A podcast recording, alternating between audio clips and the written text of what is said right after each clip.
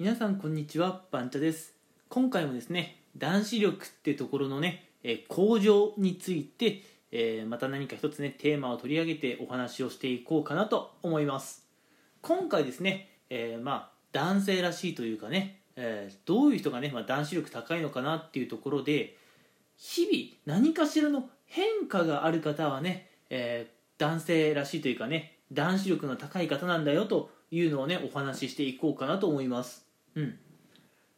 まあ、あのぶっちゃけ言っちゃうとねこれまあ男性に限った話ではなくて、まあ、女性でもね、うん、あるいはまあ大人とか子供とか年齢問わずね、うん。まあ、やっぱりね日々時代の流れ変化というものはねしっかり捉えておいてほしいと思うんですね、うん、あの結構時代の流れってやっぱすごい早いと言いますか、うん。まあ、時代の流れもね早いし変化も早いんですよね。そうすると世の中にねどんどんどんどん新しいものが出回ってきて世の中にあった当たり前のものがねもうどんどんどんどん古いものとしてねこう捨てられていくような、えーそういう生活でね我々生きているんですよ、うん、なんでねずっと昔から使っているやり方ものそれからねずっと昔から頭の中にある考え方とかねそれをねアップデートしないとあの人は時代遅れなんだなというところでこうまあやっぱ魅力がね、まあ、薄れていっちゃうのかなと思います、うん、やはりね魅力がない人っていうのはやっぱり、まあ、男子力も女子力もそうですけれどもやっぱないですよね、うん、やっぱ男子力にも女子力にも共通してあるのがその人の魅力だと思うんですが、うん、日々ね、まあ、自分が使っているものとか考え方をアップデートしている人変化がある人っていうのはね魅力的なのかなと思います、うん、正直ねどんな些細なことでもいいんですよ変化って、うん、例えば今までねあの何かイヤホンを使っていました、うん、そのイヤホンっていうのが例えばねスマホとかにつなげるタイプのねいわゆるまあ有線のものだったとしましょう。まあね昔は結構そういうの多かったんじゃないかな。それこそなんだっけうん。あの iPad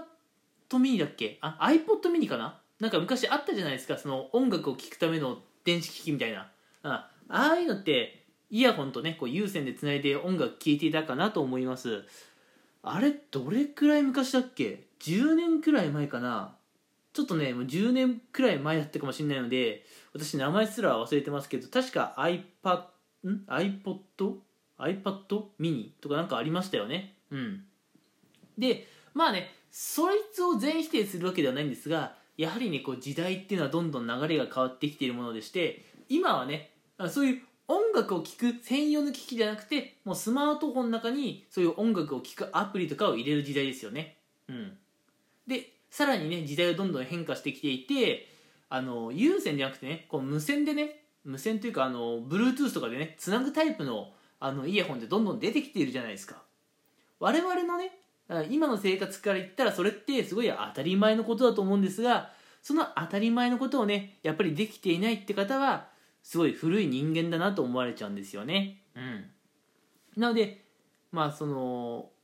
スマホ周りのねもので言えば、えースマホのバージョンが古いとかねいまだに昔のイヤホン使っているとかね、うんまあ、そういう人はねやっぱりちょっとねこうやっぱり時代遅れなのかなと見られちゃう気がします、うん、考え方もそうですよ。例えばあの仕事、うん、働き方っていうところでね、うん、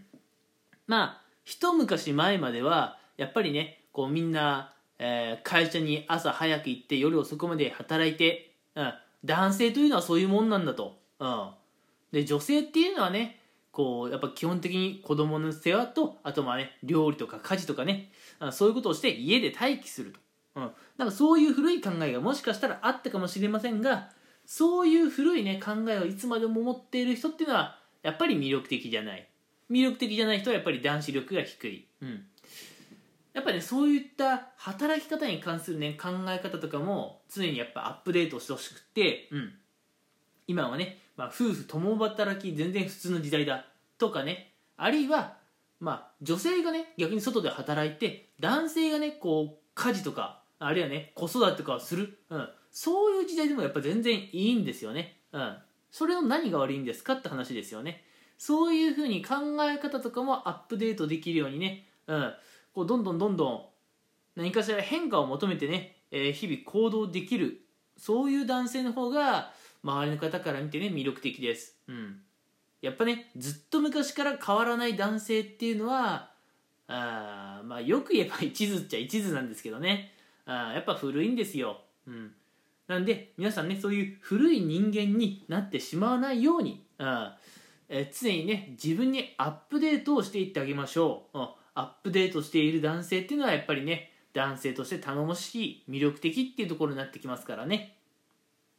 ということで今回は、えーどういった男性がね、まあ、男子力が高い方なのかなっていうところで日々何かしらのね変化を求めて、えー自分の使っているものとか考え方そういったものをアップデートできる方が、まあ、魅力的であり魅力的な男性っていうのは男子力が高いんだよというお話をさせていただきました。うん。本当にね一日一個どんな些細なことでもいいです、うん、どんな些細なことでもいいので何かね古いものを捨てて新しいものにアップデートしていくっていうところをね意識してみてください。それが目に見えるものであってもいいですし、え目に見えないねなんか考え方とかそういうものでも全然いいんですよ、何かしら変化がある男性っていうのはやっぱり魅力的ですよっていうところで今回のお話はここまでにしようかなと思います。それでは皆さん今回も最後まで聞いてくれてありがとうございました。